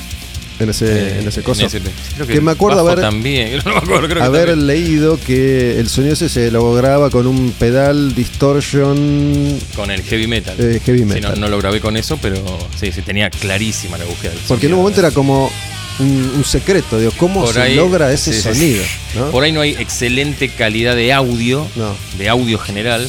No estaba mal, pero está grabado en una sala con, con un 57 como el que estamos hablando ahora. Y pero, pero el sonido, una cosa es el audio del disco, o sea, los audios, otra cosa es el sonido. A mí me parece que el sonido está, está, está- Era muy bueno, está Yo lo tenía en vivo, a veces lo usaba en vivo. Creo que en las últimas fechas lo usamos en vivo. Pero para cuando quedaba una viola sola, tipo, co, co, co, co, co, co, co, y sonaba full en tombe, pero cuando entraba todo tenía que entrar la gordura porque si no quedaba todo súper flaco. Ahí sí, solo en tombe podría. Tenía estas finezas ahora, esto, la última grabación esta que está más fina, está más haunted, bueno, más at the gates, más que enemy si querés. Claro, está, es más, más- los espacios más llenos, me parece. men- men- respira menos la, Mm. la música. Está un poco más Eh, enojado. No, digo, creo que es un buen momento para, para mencionar a Martín Furia nuevamente, Mm. que, bueno, integrante de Jesus Martyr, pero que es el- Actualmente, el, nuevo guitarrista de Destruction. aplaudámoslo, ¿No? Martín. En el momento Martín- indicado, en el lugar justo y claramente súper merecido porque Martín venía laburando con hace argentino, vive en Bélgica hace muchos años. eh, laburaba con Destruction como, como sonidista y asistente. bocha. Tuvo sus proyectos también ahí. Tiene una banda que se llama Bark. Sí, está buenísimo. Y hace muy poco tiempo se anunció la partida de, de Mike, el guitarrista original de Destruction, el único que había estado todo el tiempo en la banda, ni siquiera Schmier, que es el bajista del cantante, estuvo todo el tiempo. Y Mike es un tipo que debe tener 60 Sí, ya. ¿No? largos. Por lo menos si, si, si ves una foto le da 70. Mm. Parece que, que venía dándole duro a la vida y que quiere seguir haciéndolo.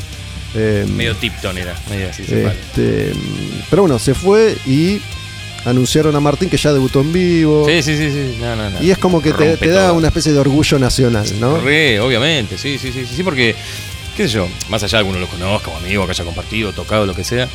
Ah, claro, es verdad, ahora caigo que puedo decir, che, toqué con un violero de destrucción. eh, nada, el pibe se lo merecía, tipo, Jesus es una gran banda, tipo, no sé, ah, vos tenías, bueno, te, te gusta mucho su American Porno y eso. A mí eso me gustaba, pero me parece que en The Black Waters ahí tuvieron un pico, pero violentísimo de, de creatividad, de calidad, de, producto logrado, tanto el sonido, tanto la composición. Eh, Además, tuvieron que ver muchos, ¿no? De la banda ahí, pero todo esto que, que es habitual en este espacio El Demonio con el Diablo, que es una especie de revisionismo histórico, es interesante porque obviamente hay mucha gente que no lo vivió, que no tiene idea de todo esto que estamos hablando. A mí siempre me escribe gente que dice no sabía nada de esto, qué bueno que descubría tal o cual banda. Pero mira, hace poco quise invitar a alguien de, de Escabios, ¿no? me acuerdo una fecha con Brady. Escabios fue una, una de las primeras bandas de, de death metal de, de la Argentina. Esta persona, no voy a decir quién es, porque digo, no es nada más que, me parece, no tiene ganas de venir. Escabios Mm. no existe. Y me, me respondió una vez, me dijo, Escabios no, no está en funcionamiento. Y le, le volví a decir, ya sé, me gustaría invitarte a hablar de Más esa época. de eso, sí, sí. No me contestó nunca más. Pero bueno, lo que digo es, en los 90 todavía, y lo he hablado con muchos músicos, había un montón de bandas que no lograban sonar bien, ¿no? Mientras que en el mundo ya estaban a 200.000 Sí, sí, sí. kilómetros de nosotros, todavía convivían muchas bandas con sonidos de todo tipo de calidades, Mm. ¿no? Digo, tenías al mismo tiempo eh, Hermética, Letal, Orcas, los clásicos, y, y Escabios y Animal, y después por ahí te aparecía Jesus Martyr que te volaba la Estaba, cabeza, y al mismo tiempo había unas bandas extremas que, que eran Poder se poronga. podía. Sí, pero no todos podían. De Spinetta o Papo, sabés que si querés podés sonar a lo que había en ese momento, no sé, Inglaterra o en donde mierda sea, pero obviamente están las posibilidades de no, sé, Spinetta tenía un- una pared de marcha que no la tenía, todo el mundo, Papo igual, porque había ido, volvió, tenía la guita, lo que sea. No todo el mundo tenía o teníamos para hacer eso en ese momento, pero qué sé yo, a mí me, me- pareció y me sigue pareciendo que si vos tenés, a ver, no sé, yo por suerte tengo, hace años mi equipo, lo busqué, lo logré, lo tengo, tengo mi sonido, qué sé yo, pero si yo en algún momento que nos pasaba por ahí cuando ibas a, no sé, a tocar al interior y yo no me llevaba mi stack de Marshall al interior, iba y tocaba más un cheque, hay allá tal cosa, buena, ¿no? Y llegás por ahí de puta casualidad que pasó 80 veces, no está eso que te dijeron, bueno, está en uno, eh, yo creo que siempre lo, lo- lo pude lograr. eh, no sé, tratar de llegar lo más cerca que puedas a tu sonido con lo que haya. He tocado con cada. Te sorprendería con lo que toque en cada lugar, pero. No sé, un día en Escobar, creo, igual estuvo buenísima la fecha, ¿no? Eh, nosotros, no sé, llevamos ponerle dos cajas de bajo, que la llevó Johnny en ese momento, y dije, bueno, listo, la viola está allá, ahí esto y ahí esto y esto. Bueno, joya, llegamos y había cuatro equipitos del tamaño de un monitor de computadoras y cuatro, cuatro combitos de 5 watts. Y claro, cada banda tocó uno con ese y con la caja de bajo, que eran como esta. El otro tocó con el otro de otra marca, más pedorra que la anterior, con ese. Y yo agarré, miré dije, bueno, ¿qué hago? Agarré, junté cable, agarré armé uno, dos, tres, cuatro. Y sonó lo más agudo del mundo, pero logré tener mi pared de sonido que los otros dijeron, ah, claro, pará, dos más dos, cuatro, yo como no lo... Pero es como un poquito la búsqueda y decir, bueno, pará, a ver, yo necesito esto, necesito medio, necesito filo, necesito volumen, tiqui, tiqui, tiqui. Como que en ese momento, volviendo a ese tema, es como que. Ah, también era como la búsqueda de cada uno. Vos decís, bueno, los pibes Jesus estaban informados claramente, a los pibes le gustaba esto, le gustaba aquello, le gustaba lo otro. Y si, no sé, si vos querés ser en ese momento sos más pendejo y querés ser como esa banda, ya sea en el look o en el ojo de color o en el sonido, y bueno, tenés las herramientas si querés para buscarla. Está en uno afianzar la búsqueda, qué sé yo. Sí, me acuerdo muchas bandas de la época que para mí tenían un sonido muy pobre, ¿no? Se, se ofendieron entonces y supongo yo que se ofenderán hoy en día si alguien les dice, che, mirá lo que dijeron, ¿no? Escabio, Militia, Sí, eh, había una serie de grupos que formaban parte de, de la de la escena heavy argentina, pero que no lograban, y muchos grupos de estos no lograron sonar bien nunca, Mm. porque quedaron en el camino. Eh, pero digo, al mismo tiempo, no, no recuerdo ahora exactamente, Escabios creo que es una banda que, que arranca a fines de los 80, principios de los, de los 90, Sí, sí, me recuerdo una fecha de dos minutos, Brede y Escabio, en Flores. claro. Y era satánico el sonido. Pero bueno, no sé nada, no, uno, no sé, yo al menos que soy músico no voy a venir a, a juzgar No, el sonido, el poderío, digo, o el, el- no sé, las Esto ganas también, de cada uno, pero... Esto sí. también es algo que mencionamos siempre. Digo, hoy en día, más allá de los contextos sociales, culturales, económicos, las bandas no pueden, Mm. en general, salir a tocar sin sonar porque ya la sí, sí, es realidad como te lo un impide. medio, un deber, ¿No? Eh, Porque si no tenés que, es más pendejo, estás arrancando, que está todo bien, ya vos tenés que caer a esos lugares donde ya están equipados, que todos sabemos cuáles son, salvo alguna alguna perla, alguna gema que haya por ahí que llegás y tienen un backline copado, que incluyo yo, que tengo mi backline que está buenísimo, digo, che, pará, no, no llevemos la caja, si ahí está la cajeta que está buenísima, llevo mi cabezal, lo enchufo y sueno joya, o llevo mi caja y sueno el doble y lo abro, no sé, buscando también esa... Más allá de que acceder a la información hoy es más, mucho más mucho fácil. más fácil, ¿no? sí, claramente, eso ni hablar. Pero teniendo en cuenta todo esto que, que mencionamos, y, y volvamos a, a Buffalo, porque me gustaría volver a, a- a la banda Buffalo, porque mm, en algún momento llega, en algún momento vos creíste, para yo con esta banda tengo la expectativa, el sueño, la fantasía de tocar en obras. De tocar en el- de llenar el teatro, yo, con mi banda, con Buffalo, Mm. no, no juntar, no tocar con Nata, no, no tocar con, Sí. ¿Existió esa, esa fantasía? ¿En algún momento tuviste Sí, no- ese horizonte? No sé si. Sí, en realidad lo tenés que tener siempre, porque si no, qué sé yo. Yo considero que no, no- ni quise ni quiero ser una banda de sala de ensayo, claramente, ¿no? Ni mucho menos una banda de Zoom ahora, ¿no? De, de una banda de webcam, a como está todo ahora, tipo, es lo peor que me podría pasar. Está todo bien, veo cosas, veo la, la- la multibanda, todos ahí con su camarita, pero la verdad me pego un tiro en el cerebro antes de hacer eso. Necesito ir a enchufar el Marshall, un- la viola del Marshall en la sala. Eh, que eso ya pasa por otras cuestiones, así, ¿no? Que rozan lo actual, pero yo tengo mi forma de pensar particular con eso y bueno, a otras personas no. Eh, pero sí, no, sé si no sé si poniéndole el nombre de, o de mm, el teatro o de eh, ¿qué es? ¿Qué era una era o bueno ahora es no, pero era una cosita un poquito más alcanzable hacer un, un colegiales o un Vortex ponerle. Eh, no, no, nunca le puse el obras o el esto o aquello, pero sí, a veces decía, che, a veces no sé si. ¿Sabes cuál fue el punto de inflexión? Bueno, no sé si inflexión, pero decir tipo. mm, Que bueno, escuchando el, el- el podcast con Walter Broide, cuando hablaron de Queens.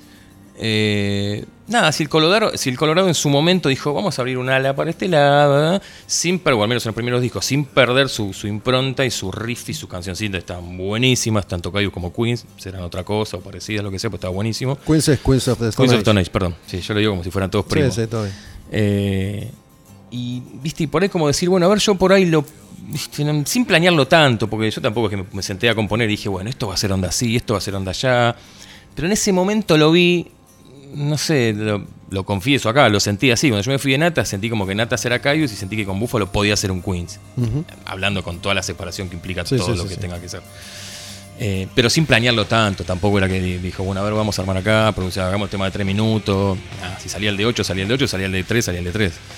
Eh, pero sí, sentí que sí, que había una capacidad de hacer una canción. Qué sé de hecho hay canciones que a veces están recontra buenas, pero a veces, qué sé yo, no, no, no sé si es por una prensa, si es por un manager, si es por tu laburo, si es por donde toqué, si es por qué tanto toqué. Porque yo creo que, no sé, Buffalo no dejó de tocar jamás en todos los años de, de carrera y, y nada, digo, se construyó algo en un momento cuando estaba más, más, más coloradito el tema del Stoner y esto, bueno, qué sé yo, no solo Buffalo, un montón de bandas que están re buenas tocando, qué sé yo, hemos tocado uno arriba, uno abajo, ahora uno está que llena acá, el otro va, toca para cuatro, el otro toca... Para mí están todas buenísimas y cada una tiene su... Está en la gente también que elige un poco, no, no- no sé cuál es, viste, el factor, no es una perilla que moves y bajás, ah, pará, muevo esta acá y acá llevo gente y con esta me hago exitoso y con esta... qué sé yo, no sé, sí, claramente lo pensé, pero no, no, tampoco como decir, este, che, mañana somos turf, eh, tipo, no, no sé, no, no, no, no tan... digo, Pero bueno. Por decir cualquier cosa. Hay un pero momento, sí, si no le tenés fe a tu proyecto, perdón, viste, es como que no... hay, hay- hay un momento en el que me parece te das cuenta que eso no va a pasar, Mm. ¿no? ¿Cómo es ese momento en tu caso? Digo, es un momento que se da con naturalidad, eso no te, no te pincha, no te desinfla, no, No, hay, no hay frustra- frustración. No, cero. Cero porque, ¿sabes dónde lo veo eso? Lo veo como en otra gente, que no importa los nombres, quién sea, no, no, tampoco es alguien puntual, pero digo, lo veo en gente que nada, vendió su equipo de viola y se compró un scooter, o que, no sé, vendió su, toda su sala y se puso un vivero. Y uno sigue con la violita, no sé, por ahí tocas menos, por ahí tocas más, por ahí ahora hay menos posibilidades, ahora vuelven un poquito mejor, o esto, lo otro, pero vos no dejás nunca de hacer eso. Porque también eso es tu escape, o, sos vos, sos eso. Por más que hagas cualquier otra cosa que no tenga que ver, tipo, seguís en esa. Y no me refiero a seguir en piloto automático, ¿viste? Por decir, bueno, vamos, tocamos, y surge una fecha cada cuatro años hacemos, y si no, no, no, eso no es estar activo. Eh, pero, mm, qué sé yo, no, no, no, jam- jamás lo vi. No es que ahora digo, uh, no, ya no, ya estoy viejo, o ya esto, ya el otro, no, voy a hacer un hit. Andás a ver, es tan, es tan raro todo. Y no, no tan raro porque diga, mañana lo hago y ocurre. Pero, qué sé yo, si, si perdés esa, esa niñez de pensamiento que está hermosa de, como agarrar la viola y, componer un tema y que alguien diga, che, loco, ¿viste? No, no sé, a mí me han llegado cada comentario del primer disco de gente directa que se copaba y te escribía y que te decían cosas acerca de una letra que vos ni idea o que o yo lo pensé porque era tal cosa y viene uno y te dice, che, ¿sabes qué? Eh, no, no, no, no sé, hay un montón de ejemplos, me, me- me da como, me da vergüenza contarlo, pero hay gente que me habló y me dice, loco, ¿sabes que estaba enfermo, que estaba esto, que estaba mi viejo, que esto, y escuchando tal tema y tal cosa y tal otra, y nada, a mí me, me ponía a llorar en mi casa, me ponía la piel de gallina. Ya con eso me parece está buenísimo, está bien, por ahí fueron cinco en toda la carrera, seis tipos que me hablaron, pero qué sé yo. Ah, por ahí te dicen, che, ¿qué preferís? ¿Eso o tocar en obra? No sé, sí, qué sé yo. Pero, pero no sé, me, llenaban o me llenan recordar esas cosas que estaban buenísimas y decís, bueno, qué sé yo, a alguien le llegó, no sé, como yo veía la carpetita con James Hetfield escupiendo ahí a uno y viene una hora y me dice que mi tema está buenísimo y bueno, está, qué sé yo, es un alto logro, no, no, no es moco de pavo. Escuchemos, escuchemos una canción, después seguimos charlando otro ratito con El Pastor de Búfalo en Al Demonio con el Diablo. Elegí una canción de la que vos estés eh, particularmente orgulloso, conforme, que digas, esta canción para mí es redonda. Podemos escuchar eh, Anatomía de la Soledad, del disco Anatomía de la Soledad, creo que es el track 8. Dura una bocha, pero bueno, como no estamos en radio Ah, dura pautada, cinco, cinco y pico, ¿no? podemos escucharlo. Y me parece que está súper logrado. Eh, no, ese. Esa. Anatomía de la Soledad, entonces, Búfalo. Después seguimos charlando un rato más con el pastor.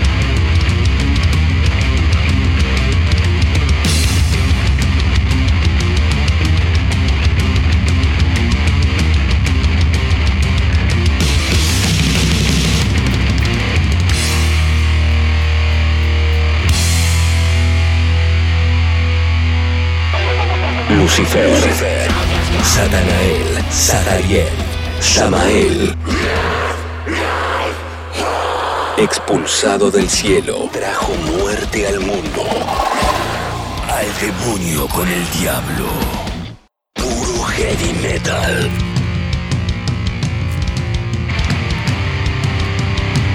Seguimos en Al Demonio con el Diablo, el pastor Filadoro, Claudio, Ricardo, me enteré hoy que se llama Ricardo, Anatomía Sí, de la sí. Soledad de ese disco que se llama así, escuchábamos recién.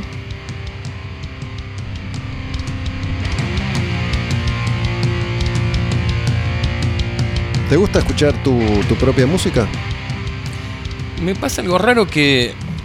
Sí, viste, el músico nunca, bah, creo, nunca se escucha mucho a sí mismo. Me pasa algo raro que me encanta como agarrarlo. Ahora estoy escuchando este tema y digo, qué bueno está. Este riff está buenísimo, por ejemplo. Y me pasa en casa que me lo tengo auriculares muy pro, muy grandes para escuchar música así. Y me lo pongo y digo, voy a escuchar este tema. Y me escucho el disco entero. Me- me encanta. Y después lo dejo ahí siete años más. Y después me vuelve a pasar con otro disco. Y digo, puta, qué está como, no sé, como me hablo a mí mismo, digo que está bien logrado este, ¿eh? este estuvo bueno, este está buena, esto es buena mierda. Y nada, después lo dejo ahí perdido, escucho alguno viejo, y digo, che, qué buenas canciones, y digo, uy, qué sonido medio pedorro, le pondría esto, le pondría aquello, y después como en la misma escucha me amigo de nuevo, con, me, perdono, me, me castigo, me, me vuelvo a amigar con, conmigo mismo y, y está buenísimo. Pero sí, sí, eventualmente, es que los escucho. ¿Descubriste algo de los últimos 2, 3 años que te haya gustado? Confieso que. No sé si escuchaste Stoner, la banda esta de sí, sí, sí. Brand Bjork, Mm. de Caius Fumanchu con Nick Olivieri de Caius Queens of the Stone Age. Una especie así de, de reunión de ciudadanos ilustres Reivindicación. del rock pesado. Y le pusieron Stoner, ¿no? Se rompieron el mate. Claro. Y había visto, no sé si viste, eh, hay, hay un ciclo en YouTube grabado en el desierto Sí, sí, lo vi, lo vi, lo vi. que tiene lindas, lindas canciones. Está re bueno, la sí, filmación sí. está buena. bien y filmada. vi que tocaron ahí y me copé, ¿no? Vi esa que fue Es más la- divertido verlo ahí, Sí. escucharlo ahí bien. Fue, como fue como la primera muestra de, de- de ese material. Después Mm. salió el disco y dije, "Mm, meh". Sí, no, no sé si es algo que escucharía todo el tiempo, ni, ni tampoco otras cosas, pero eh, está bien, está divertido, es como, bueno, es esto. Tipo, me encantaría que ese bajo así suene en un montón de bandas como decís vos, que tiene el sonido medio peor, y dices, che, pero pueden sonar así, no es tan complejo. Eh, sí, es divertido que ellos hagan eso, es como que, no sé, Sí, yo hoy no sé, de- salga, salga, eh, no sé, Ricardo y te hace una banda que se llama Metal Argento, Claro. es como, no sé, tirar eso. Hoy Pero en día creo bien. que tengo busco dos cosas en, en algún artista, ¿no? O que hagan algo que me resulta novedoso, que me resulta original, que me resulta refrescante, sorpresivo, o que me hagas lo mismo de siempre pero con canciones geniales, ¿no? Digo, me parece que en este caso Stoner no tiene canciones geniales. Más allá de que hagas lo mismo que hiciste siempre, que hagas lo mismo. Digo, si vas a hacer lo mismo, que, que las canciones estén buenas. Mm.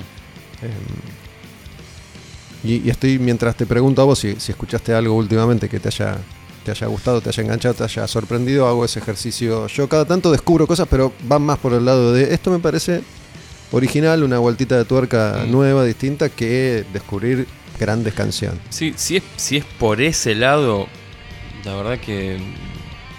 En, en principio no, o no lo recuerdo ahora. mien- Mientras te hablo ahora, voy a ver si hago, hago memoria con el otro hemisferio. Pero. No, ve- vengo escuchando cosas que sí. no sé, se, las, se las cuento a mis fans. Me desheredan en realidad. Pero. Bueno, hay tanta, Tini mu- tanta música que no me la. No, vengo, no sé, no, creo que el 75% por decir, de lo que vengo escuchando en los últimos dos años es tecno, pone, estoy escuchando tecno así violento, zarpado, todo el tipo, vengo en el auto, venía escuchando tecno y rock de los 70 que jamás dejé de escuchar, que es lo que más me gusta. Ayer en casa de la noche estamos escuchando Ten Years After en vinilo, qué sé yo, no sé, eh, Invisible, La Pesada, estuvimos escuchando y hoy salí en el auto y puse tecno. ¿no? Pero eh, estoy al tanto, por ahí, no sé, ayer vino un amigo y me dijo, ¿escuchaste un nuevo de, eh, de Gojira? No, la verdad que no, bro. No, la verdad que no, no. No tengo, ni idea ni qué carajo estaban haciendo. Ni ahora ni sus últimos tres discos. Pero no, no, no, porque no me pueda gustar o algo. Por ahí, si sale algo nuevo de, qué sé yo, de, de Gates, me voy a enterar y seguramente me cope y me guste, pero. No sé, es como que estoy. También como que siento que la música, si vos no estás buscando o estás mucho, muy atento a las bandas que a vos te gustan, hay como un. Todos tenemos nuestro team de bandas que, aunque saquen algo medio pedorro, siempre estás atento a ver si saca algo nuevo, no sé. Corrosion of Conformity, un Entombe de un Metallica. Por ahí que sepas, por ahí eh, sé que Metallica no va a sacar algo que yo diga, chao, no, ya rompieron todo. No va, eso no va a ocurrir ya. Cada disco, como dijo un gran amigo, es, un clavo más en el ataúd. Pero yo lo voy a escuchar y lo voy a. qué sé yo, nada, me voy a estar atento. Digo, a ver, a ver si esta vez, dale, dale, lo hiciste. Dale, tírate- tirame un country aunque sea, tirame un country copado. Kirk, ¿practicaste los solos? Ya sé que Lars no va a volver a tocar, ya está, ya pasó. Pero mm, est- estoy más atento a, esas bandas como, viste, no sé, o de repente sale Amot y te pela uno de Espiritual Vegas nuevo. Y lo voy a escuchar, pues seguramente esté buenísimo. Pero así cosas nuevas, no sé, eh, qué sé yo. Royal Blood. Hoy escuché a la mañana, te- terminé de escuchar el podcast y me- se me pegó Sedba True por, por Royal Blood y estaba muy digna, muy buena, no como la del otro boludo. Eh, y está buenísima. Tampoco creo que. A ver, es claro que es una recontramovida excelente de marketing que, que Metallica no tiene para, no tenía ¿El para otro tocar y saque. Eh, que J Balvin, no sé, J Balvin ¿quién hizo True? No, No, yo- perdón, hizo Whatever in Room, que tampoco es eso, es un reggaetón que sampleó un segundito, lo pone en el medio, que creo que pone directamente un pedazo, perdón, que digo boludos, me, me escucho con cariño, como que pone un pedazo estricto del tema y vuelve al reggaetón. O al dembow. Mm. Sí, no yo sé, confieso que en el caso este de, de la celebración de Metallica, escuché las dos o tres primeras opciones que aparecieron. Te da curiosidad, escuchás por eso, escuché la de Juanes, digo, quise. de- de- Pero no, no, no por decir, ya sé que probablemente es una poronga, pero me encantaría que me sorprenda que diga, uy, Como, mirá. como movida de marketing, obviamente es fantástica porque sigue sosteniendo Metallica ahí en lo más alto y ellos están codeando con esos artistas que son artistas en Mm. términos de popularidad de primerísimo nivel. Y Mm. Metallica está, está ahí, entonces en ese sentido es, a fantástico. Ahí, a Claro. uno, pero bueno. Fabuloso. No sé si es muy interesante artísticamente y no, no me dieron ganas Mm. por el momento de escuchar las otras 80 versiones distintas que, que ofrecen. Sí, sí. Pero sí, mm, sí me pasa, te, te sigo con esto de- del tecno o de la música electrónica. Digo, cada tanto yo descubro algo y me engancho, pero siempre hay cosas a las que vuelvo recurrentemente. Sí, no, obvio. ¿No? Em, Sí, te puedo hacer un listado de, tipo, escucho Chromax, ¿entendés? que no la, no la dejo jamás, o escucho Danzig, o escucho, bueno, Travel, qué sé yo, no sé. Pero bueno, no sé, me, me sigue también. La misma persona que ayer me dijo, escuchate Gojira, me dice, escuchate el nuevo Maiden, no sé, no tengo ni idea. te iba, Lo te iba a dejé en mencionar. Seven Song a Maiden. No sé yo. escuchaste Maiden, ¿no? Porque el, el primer tema de Maiden nuevo ya salieron dos adelantos. Bueno, escuché uno, sí, lo, lo- lo pasé. Uno que tiene un video con dibujito, no sé, ese. Bueno, vi. esa canción, voy a volver a contar esto que ya lo he contado varias veces, se llama The Writing on the Wall y tiene un comienzo medio, medio country darkoso, ¿viste? Medio banda de sonido de, de Ennio Morricone, Mm. ¿viste? Medio western me pareció. Y me entusiasmó ese comienzo. Mm. Dije, en un momento imaginé, mira si siguen por acá. Ujú. Sí, es la ilusión de lo que te decía Metallica, es la ilusión de decir, dale, sí puedes madurar. eh, No sé si, ¿sabes qué esperaba? Honradamente. ¿Escuchaste pero. Me and That Man de Nergal? Eh, sí, me parece increíble. Uh. Bueno, sobre todo el primer disco, Mm. Que es Solo bien Johnny Callesco. Sí, sí, me ¿no? encanta. Después está haciendo unas cosas más rockeras hoy distintas a eso. Mm. Pero me imaginé algo por ese lado. ¿no? Mirá si Maiden te sale con una de estas. Después, bueno, la canción se transforma en una canción típica de este Maiden actual. Y la segunda, que Sí, se llama de 10 minutos. Stratego, me gustó menos que, que la primera. Em, La vi en Spotify, solo estaba a un clic de tantearla y no pasé a otra cosa. Sí, me, me encantaría saber qué, qué piensan realmente ellos sobre, sobre el funcionamiento de, de sus bandas. Digo, nunca en la vida tuve la chance, si bien he hablado con montones de músicos, me refiero a músicos internacionales, nunca en la vida tuve la chance de hacerlo de esta manera. Digo, que Bruce Dickinson se siente ahí Claro, tres horas. Che, ¿qué- ¿no? Entonces ahí podés lograr, me parece a mí, meterte más en el, en el personaje eh, de Metallica. Digo, hay, hay bandas que sostienen un nivel de, de dignidad envidiable, como Judas Priest, por ejemplo, Claro. ¿no? Más allá de que quedan dos nomás. Sí, no, siento que, a ver, no sé, sacan los discos, no me rompen la cabeza, seguramente hay uno dos temas que este está buenísimo y queda ahí.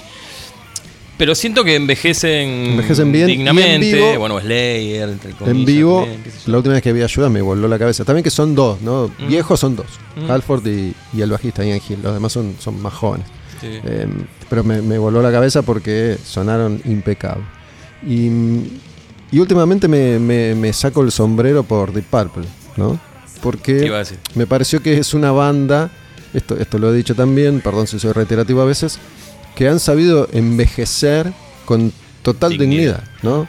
Se, se- se dan cuenta que son señores, digo, acá estamos hablando de música, no estamos juzgando a nadie, pero Robert Plant sigue teniendo el pelo largo y nunca le encontró la vuelta a cómo eh, modificar su imagen acorde a, no porque sea viejo, sino porque para mí le queda mal. Sí, sí, Le sí. queda feo el pelo, digo, si, si, le- si fuera Glenn Y Hughes, ya pasás de ser un capanga a ser una señora. entonces, como, bueno, digo, no quiero- es, no- es un detalle estético. Coverdale, no sé. En cambio, Deep Purple, ¿no? Hicieron de la no onda una onda, en definitiva. Mm. Digo, son así, hacen esta música, no pretenden llegar a donde no llegan, no pretenden ser lo que no son. Y los discos también, son Sí, dignos, sí, sí. Son, son discos que incluso se permiten explorar. Mm. Entonces me parece que es una banda que, que envejece muy bien.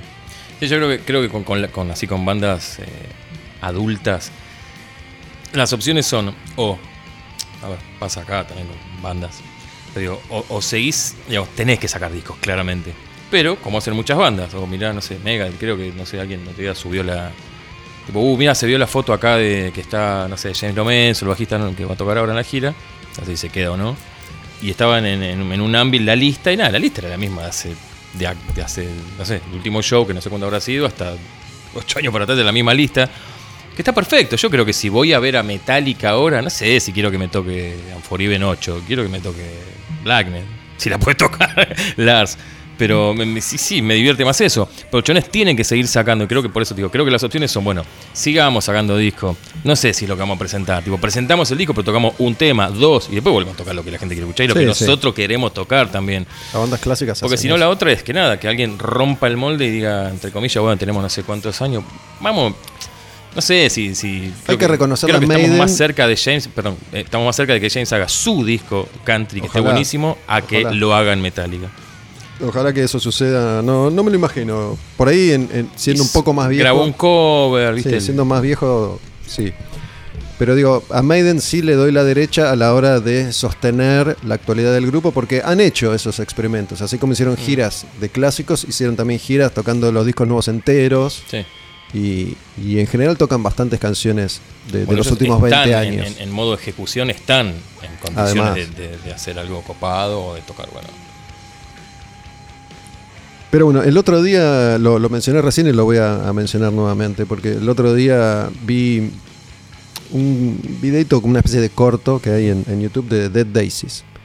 Mm. Dead Daisies es esta banda que la armó un tipo que es el único tipo desconocido, ¿no? Y después es una formación rotativa, por ahí pasan muchos músicos, van y vienen. Actualmente está Glenn Hughes.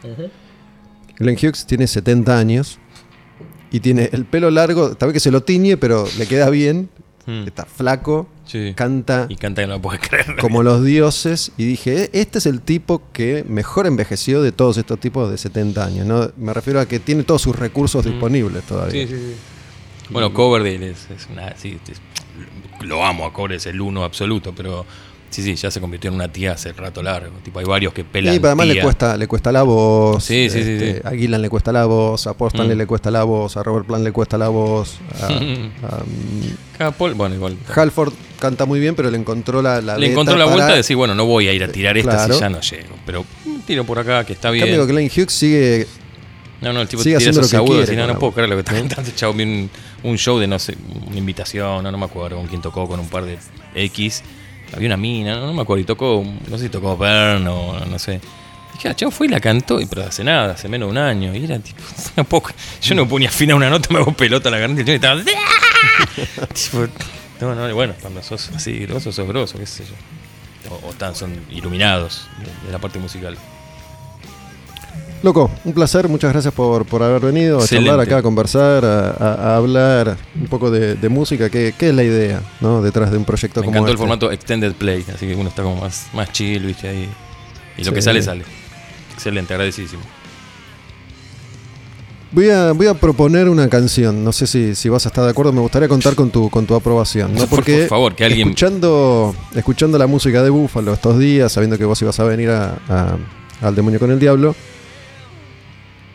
muchas veces me pongo a escuchar y otras veces dejo de fondo y estoy haciendo algo. Mm. Pero cada tanto, tic, algo me, me llama la atención. Y me llamó la, la atención esta canción, Mi despedida, de Los Días Lentos este, este disco que me gusta mucho el arte de tapa también, digo, si, si bien es una, una serpiente, pero me gustan los colores, ¿no? Sí, una sí, serpiente verde con el, No con el búfalo en, en en el amarillo. todo negro ahí. No, no. Claro, me gustan esa combinación de, de colores. Sí, los colores los, los elegí yo y el dibujo lo hizo mm, bajo una, una, una directiva de una idea mía. Lo hizo Emi Mariani, no sé si lo ubicás de nombre. Sí. que- capo, muchos discos de Sauron, una Bernal, una remera, bueno. Sí, es un montón de tapas de un discos ilustrador. de metal. Claro, bueno, orcas, no, no me acuerdo. tri- trillones. Y tengo en, en una hoja, tenía que buscar, tenía que encuadrar, no me acuerdo.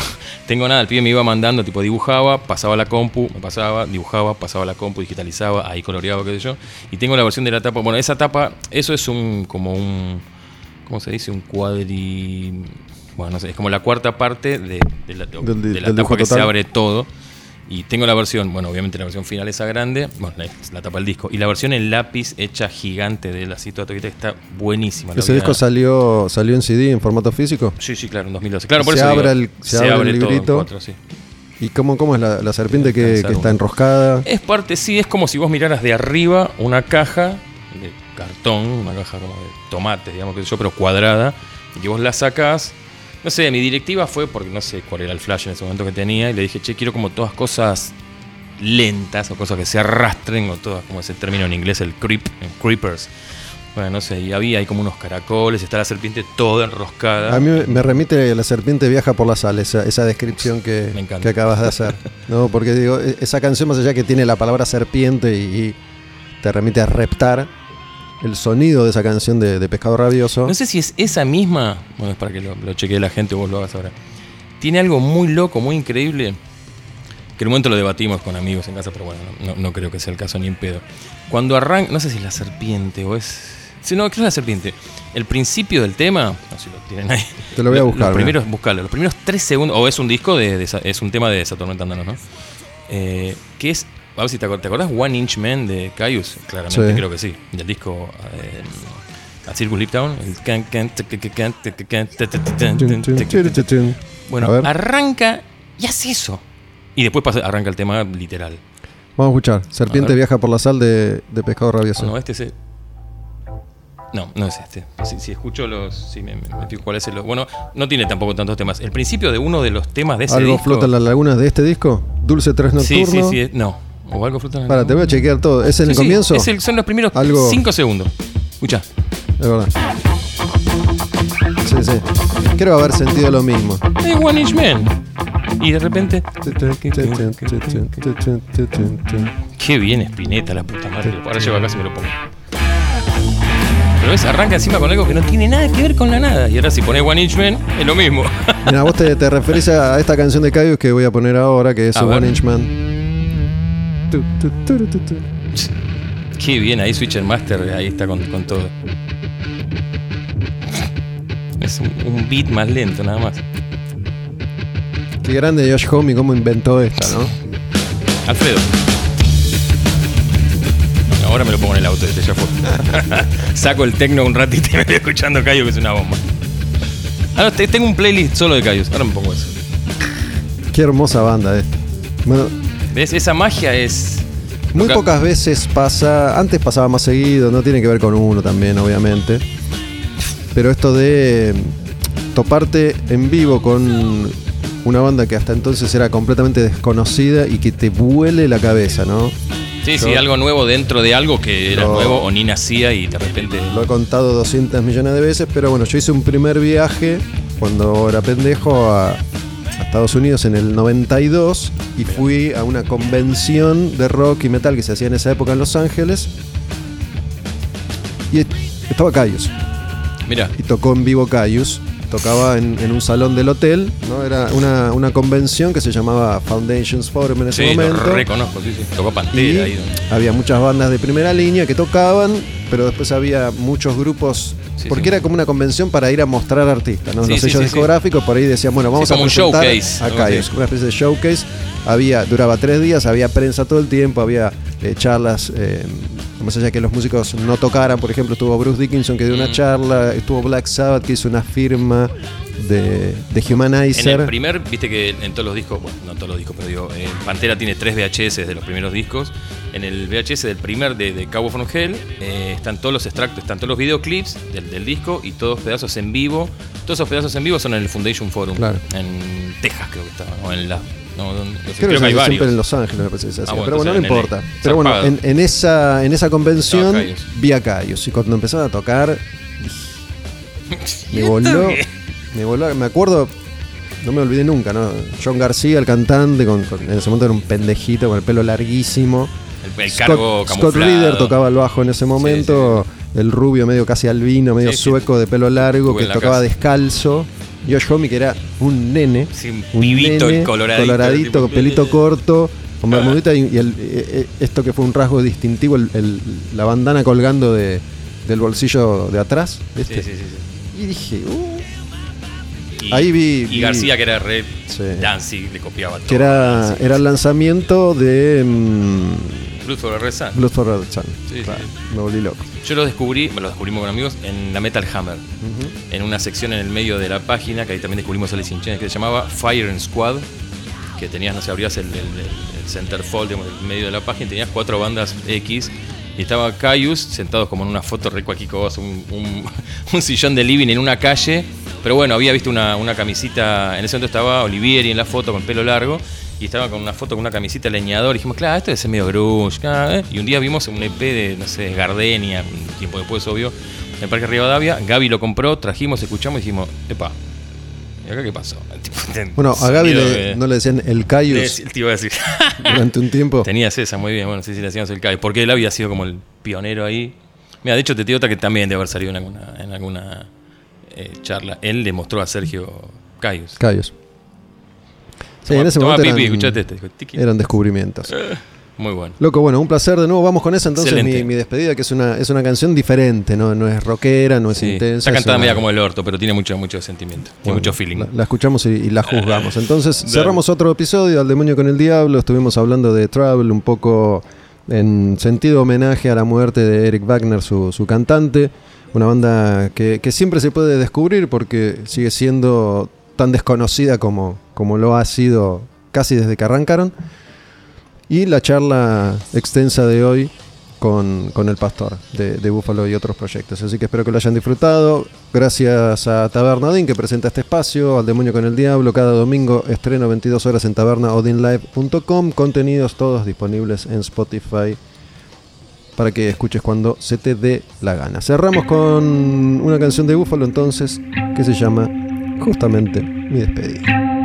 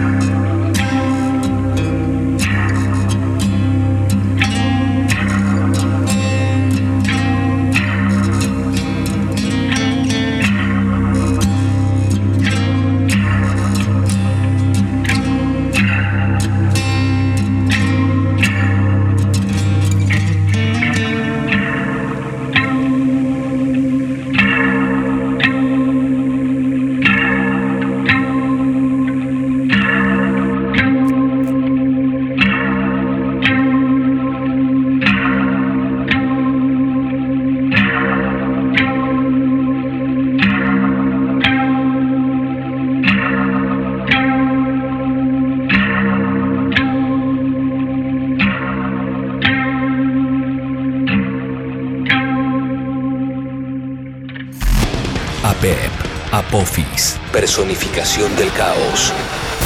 Oponentes de la luz. Al demonio con el diablo. Puro heavy metal.